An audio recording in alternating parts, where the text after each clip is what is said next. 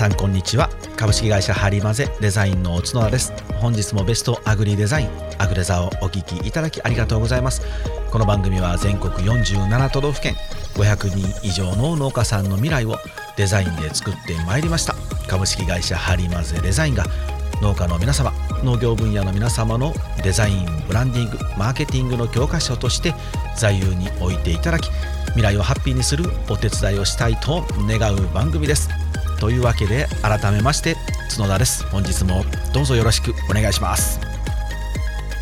ぼちぼちあれですね。皆さん寒くなってきましたね。なんかあの寒くなってきたんですけどまた急激に暑くて、まあ、びっくらこいてるんですけれどあどうしようかなとあのねもう半袖直してしもたよって思いながら まあ、そこまで暑いかって思うんですけどそこまでこれだね暑かったんですよね。暑いなと思ってあの11月3日祭日ちょっとねもうほんとこのし僕普段あのあれなんですよあの祭日とか日中土日は絶対仕事をねもう絶対仕事をしないようにしてるんですけれどもまあと言いながらこのアグレザを取ったりしてますけどね。あの絶対仕事をしないようにしてるんですけどもどうしてもねあの今月はこの3日しか打ち合わせに行く日がなかったのでであの3日にお客さんと行かせていただいたんですけどで今回僕だけじゃなくてあのウェブの人も一緒に参加してもらってるのでで彼と一緒に2人でこう車に行くんですけどでそのウェブの人をね迎えに行ったらですねあの半袖で来やがったんですよね。もう気持ちはわかるけど気持ちはわかるけどお前それ半袖ってすごいなみたいな。でも暑いっすねみたいなね2人で言ってしゃべりながら行ってきたんですけど多分ね、あのこれを聞いていただいている皆さんの方がね、あの延期で、出られてるので、もうこの暑さご存知だと思うんですけど、暑いですよね。まあ、朝晩ちょっとね、涼しくなってきましたけど、はい。まあ、天気の話をしだしたら、あのもう、おっさんやと思ってください。今日暑かったね、みたいなね。もうおっさんは天気の話すぐするみたいな。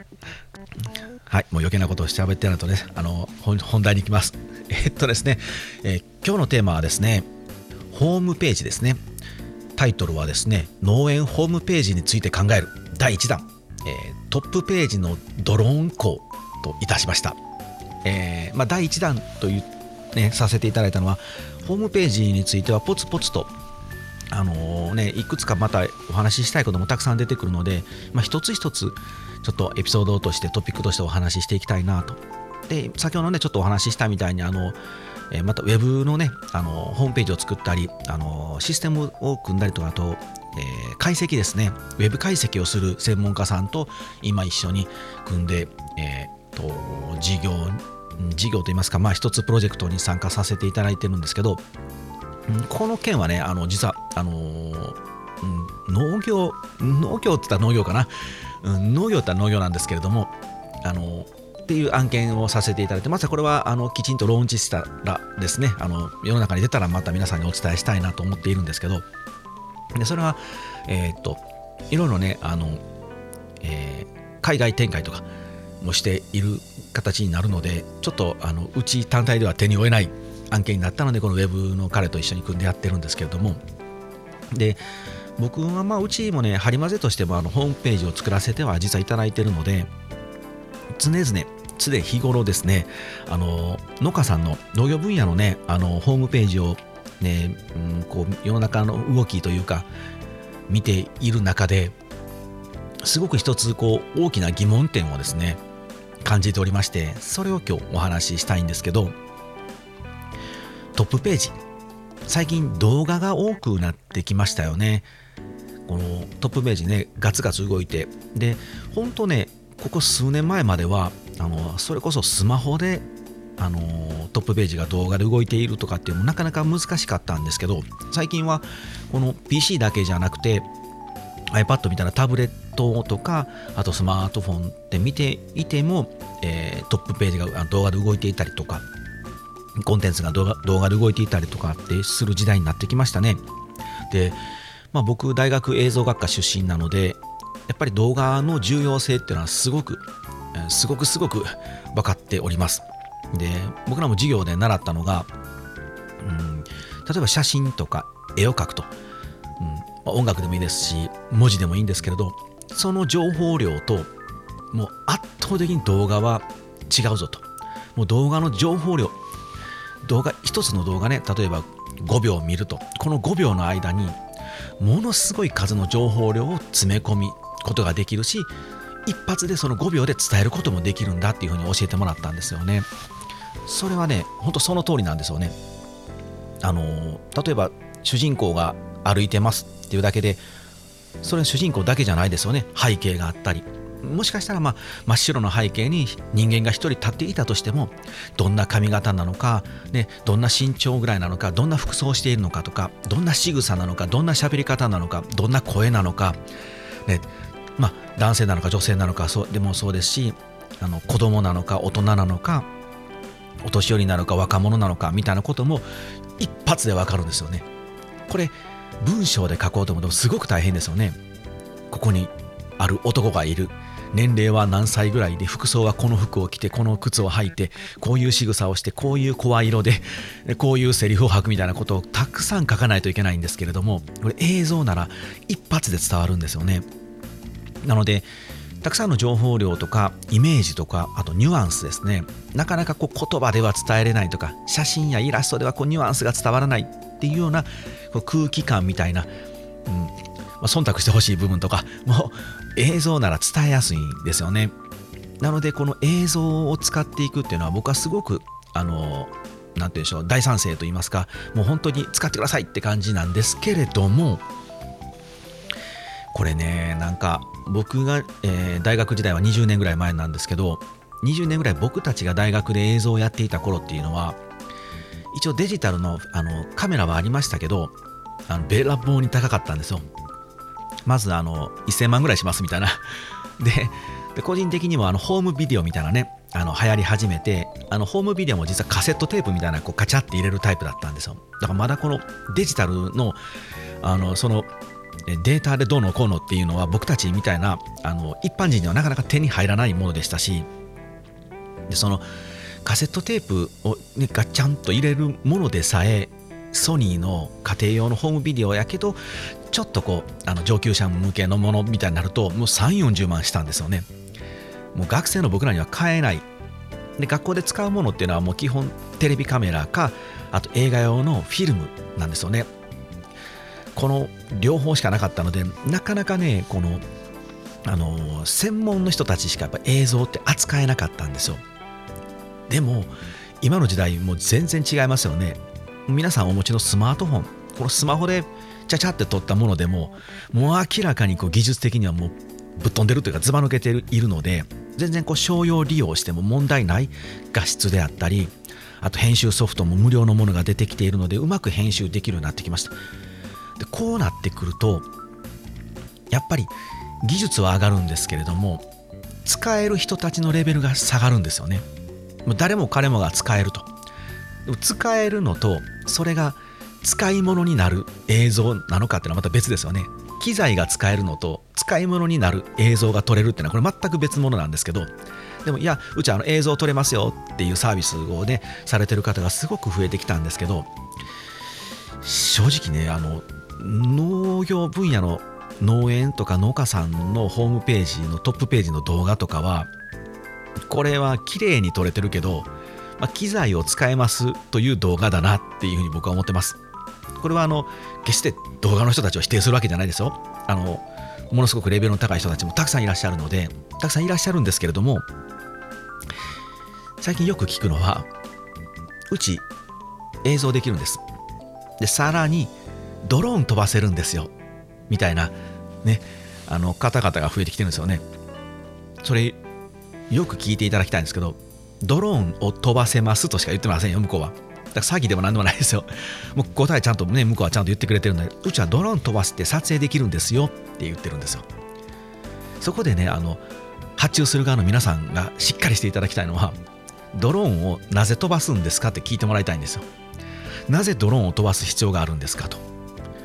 ここの部分がすっこ抜けてるので、最近本当に多いですよね。あの、農家さんのホームページでトップページでドローン飛んでる映像。でこれ僕これを否定するわけじゃないです。あのもしうちもドローン飛ばせることがあったら同じような動画を撮ると思います。あの円柱を上から撮ったりとかね。絶対僕もしたいっていうかすると思うんですけれどもそれを何のためにするのかっていうのをきちんとこう把握して撮ってもらいたいんですよね。もうその園地の雰囲気をねあの見てもらうことで遠方の方に例えば、ね、自分たちがこう地方でやってると。で都会の人たちに売りたい。都会の人たちはこういう景色感見たことないだろうな。じゃあこれを伝えることで何を伝えたいのかっていうことをきちんと考えてドローンを飛ばしてほしいんですよね。単なるこうドローンを飛ばして園地の真ん中に立ってわーっと手を振るって笑顔で笑顔でこんにちはみたいな。あの和歌山にあ全然ちょっと冗談ですけど和歌山にあの笑顔でこんにちはっていう CM があるんですけどあれあのいろんな場所で木の川って川で、ね、皆さん集まって手振ったりとか和歌山城で手振ったりとかしてるんですけどまあねそんな感じになってしまうんですよね。笑顔で手を振るだけみたいな。その笑顔で手を振ることで何を求めているのかっていうことをきちんと皆さんの中で把握しておかないと本当にあのあドローン飛ばした映像だったなっていうだけで終わるんですよね。これトップページでせっかくこうゴリゴリ動いている映像をねお客様消費者が見たとしても、うん、行動につながらないですよねああこんなとこなんだなと思うだけでそれをもってして何を伝えたいかがきちんとしていないとお客様が次の行動をしてくれない繰り返しですけど都会の方にこういう風景感で作ってるんですよって伝えるのであればやっぱりそれをきちんと伝えないとダメですよね。ここがね結構実は僕が多いと感じております。これ何を伝えたいんだろうなとね。で大体ねあ本当にドローンを飛ばせるあの映像会社が増えたのででこうすると最初にねやった方は何かわからないけど空から撮りましたってみたいな結構圧倒的な絵力があったのでこれはこれでなんとなく良かったと思うんですけど今みんなが皆さんがもうドローンを飛ばす。誰も彼もがドローンを飛ばせる映像を貼り付けてしまうともうお客様消費者側からするともう見慣れてきますよね。あまたなんか園地にドローン飛ばしてるな畑ドローン飛ばして見てるなねっていう感じでもう何もこう伝わらないですよね。なのでちょっとこう皆さんの中でもなぜドローンを飛ばさなきゃいけないのか。ドローンを飛ばすことで何を伝えたいのかっていうことを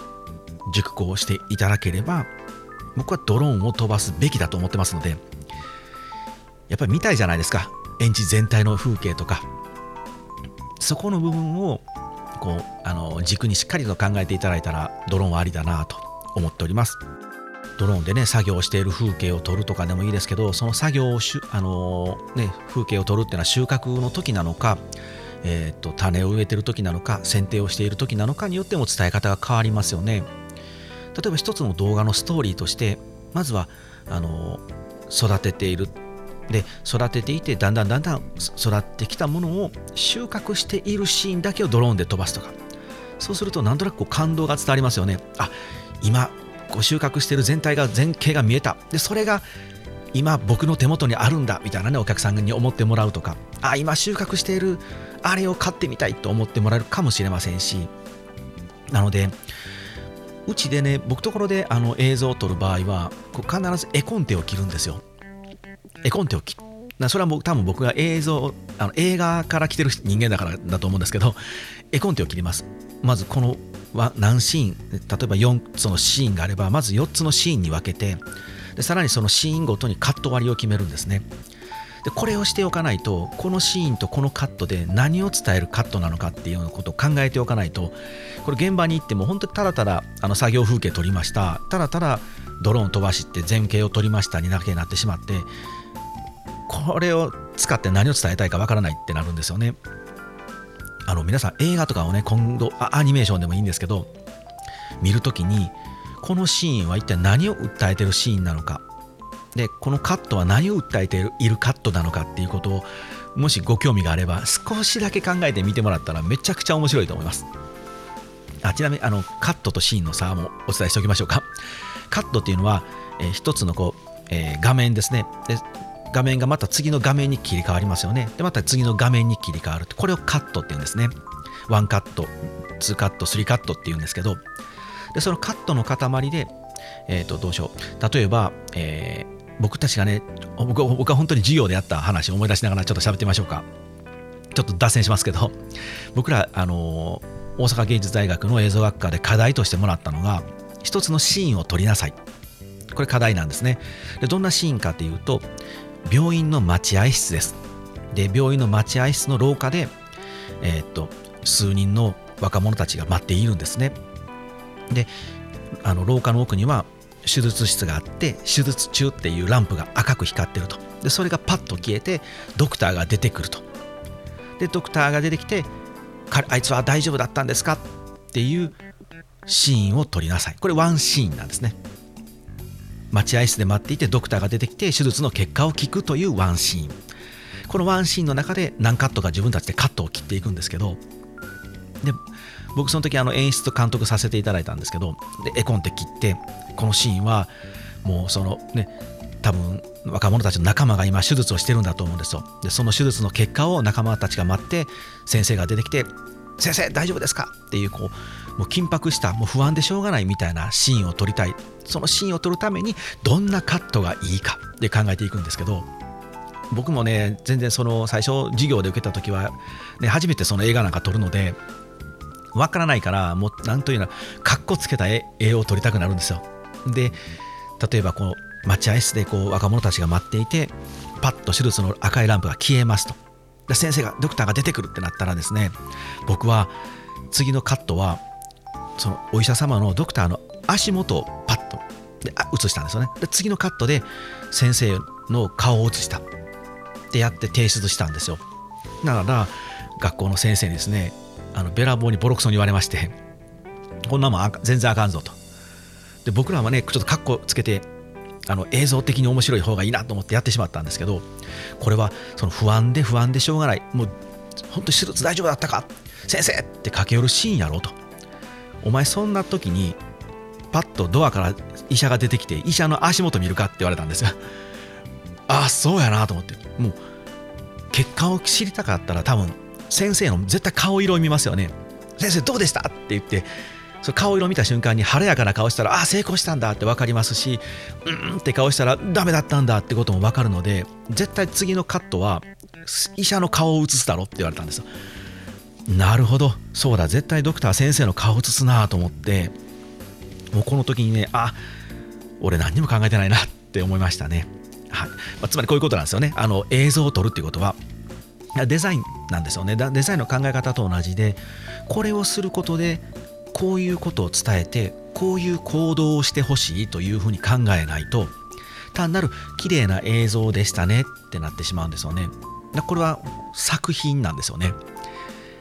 まあ農家さんのホームページ、ね、全部見てるわけじゃないので中にはすごいものもあったりしますけれどもうん比較的多いなと思うのは本当にこう作品がトップページにならあの流れてるっていうのが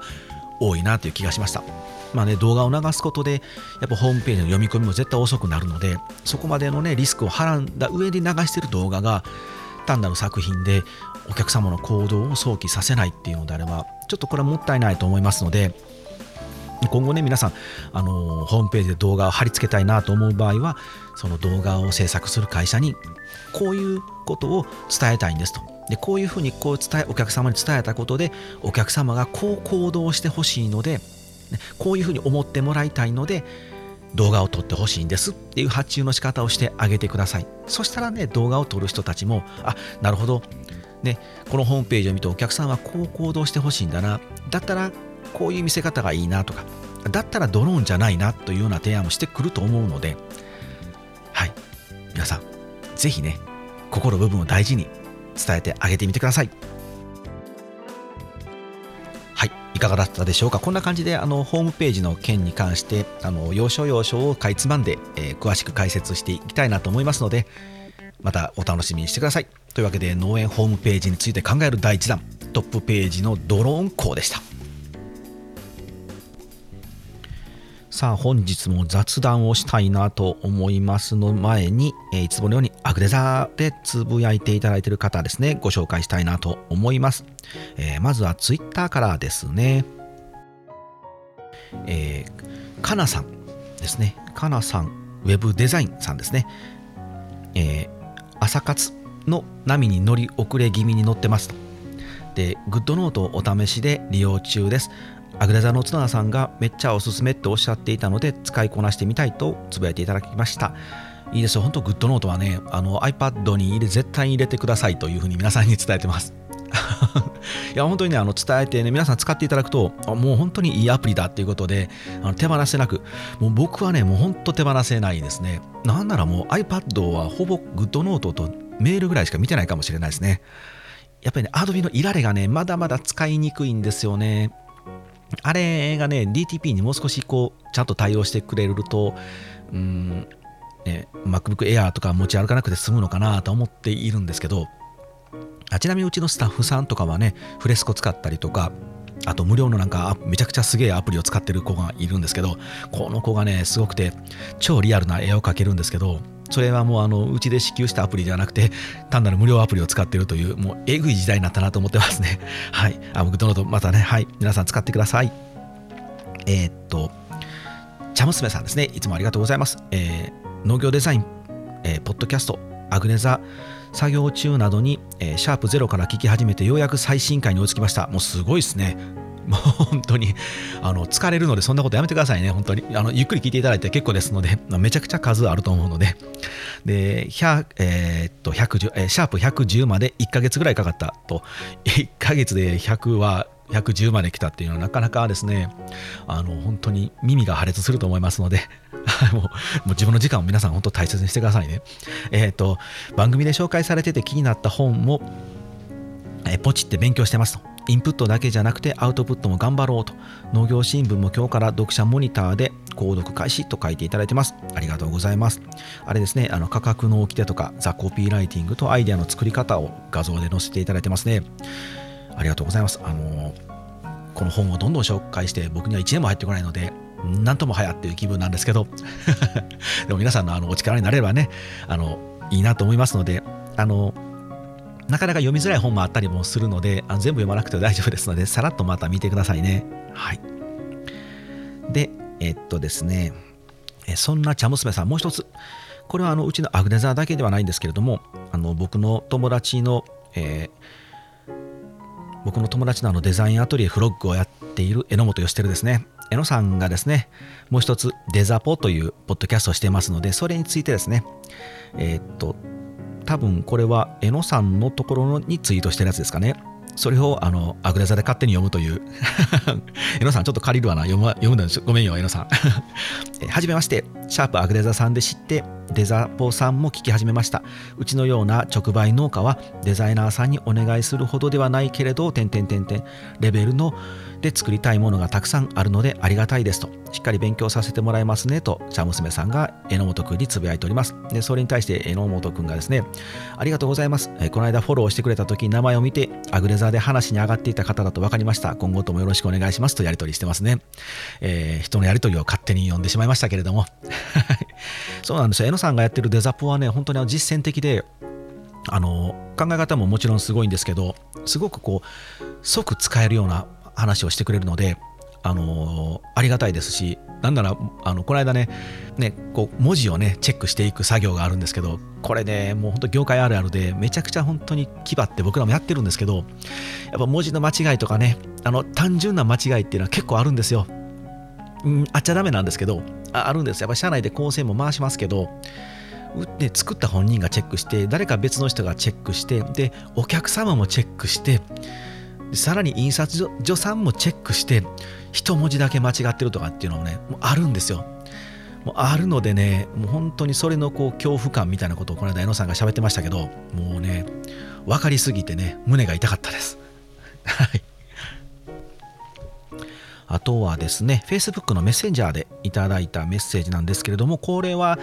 ツイッター上のああいうタイムラインの公ではないのでお名前はやめておきましょうかね えー、っと和歌山県の紀の川市の方ですねえー、はじめましてと、いちご主体の農家です。他にはいちじく、レモン、米などを栽培しておりますと。で、今は市場出荷で、えー、出荷ですと。で、こだわって栽培しているのに、えー、価格決定権がないので、お客様と直接関われないことに不満を感じていますと。ちょっとまあ個人情報みたいなと、まずちょっとずつ飛ばしますね。で、えー、なので、え、自分に販売力をつけるため、いちご狩りや自社の直売所などで販売していきたいと思っていますと。突然すいませんでしたと。で、あと、アグレザー聞いてますよといただきました。で、1期生の研修生を受け入れているんですけれどもと、近々ごぼうで角田さんの講演があると言ってました。えー、そうなんです、ごぼう市というところで講演させていただくんですけど、近く近く。はい。こ,、えー、こちらもよろしくお願いしますといただきました。ありがとうございます。えー、こちらこそよろしくお願いします。えー、和歌山でね、あのもう本当にすぐそばなので、またどっかでね、お話しできる機会があればいいなと思いますので、よろしくお願いします。そうなんですあの実は、えーと、僕、毎年大体11月、この本当年末に近づくとですね年1回必ずあの和歌山市、和歌山市じゃない和歌山県御坊市というところにある収納支援センターっていう施設があるんですけど、ここでね、あのセミナーをを開かせていただいております。このなんかあの年間のカリキュラムみたいな中の一つだと思います。勝手にそう思ってるんですけど、もうね、何年やってるかなもう長いですよ。もう多分7、8年ぐらい毎年。なので、あの僕がの中ではあのこの収納支援センターのあのこの年末のセミナーが近づくとあもう今年も終わりだなと思うんですけどこれあの3時間なんですよね毎年毎年この3時間喋らせていただくんですけどもう基本3時間はね喋ってしまうとなかなかしんどいですしやっぱ収納支援センターなのでこれからね収納していく方が学ばれるあの施設なんですね。それのこう最後の集大成みたいなところで販売という形でどうやって売っていくのかとかね、作ることを結構あの年間通して学んでいただいて最後にその売るためにはっていうようなことを僕がお伝えしてっていう形でで巣立っていってくださるんですけどここに通われた方でな、ね、あのそのまま独立されてあのうちのお客様になってる方も結構いらっしゃるんですけど結構っていうかもうそんなにいないですかね。23人いらっしゃるんですけど。はい。でそのまあ何をしてるのかっていうと僕3時間ねやっぱり僕の話をしゃべりっぱなしっていうのはかなりこうあのね、まだまだそれこそこれから販売していくっていう方とかねこれからねあの自分たちで独立して作っていくって方々なのでまだね実際その自分が作ったものを売ったことがなかなかなかったりする方が多いんですよ。なので実際そのあのリアルに体験というかこう実感できない部分が結構まだあると思うんですよね。こうどうやって売ったらいいのかとかっていうのはかね、なかなかお伝えしてもこれはわからないのでなるべくこう座学にならないように座学っていうんですかね、もう座りっぱなしにならないように、できるだけこうワークショップをこうたっぷり取る3時間にしてます。あの他のね、地域の方、ね、あの他の他府県で呼んでいただいて、セミナーを開いたりさせていただく場合は、もし3時間の枠があれば、結構ね、多めに僕の話を突っ込んで、で、あの今実際作っているものがあればっていう形で相談対応という形でみんなのさんの前で一つのものを見てみんなで意見を言いながら、ね、ブラッシュアップしていきましょうみたいなワークショップをするんですけども、このちょっと収納支援センターは特殊なので、まあ、そういうまだね、販売したことないので、そのものもね、実際のツールも何もないので、なので、実際にこの自分がもしこういうものを作るのであれば、こういうふうな売り方をしていきますっていう架空の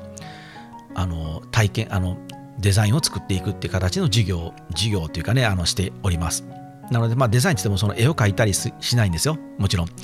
こう考えて、例えばいちごジャムという課題をあれば、いちごジャムをどう売っていくかみたいなところのコンセプトを立てたり、ブランディングをしたりとかっていう風な事業をいつもさせてもらってるんですけど、これがね、あの、本当に毎年のことなので、あの、もうじき今年は終わるなって思いながら、今準備を進めているところですけど、はい。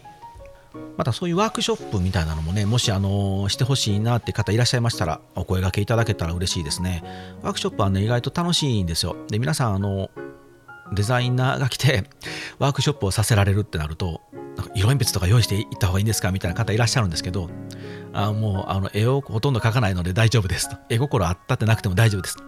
一応ね、最後にはそのジャムのラベルのイメージはね、スケッチはしてもらうんですけど、それが大事じゃなくて、そこまでの考えるプロセスが大事なんです。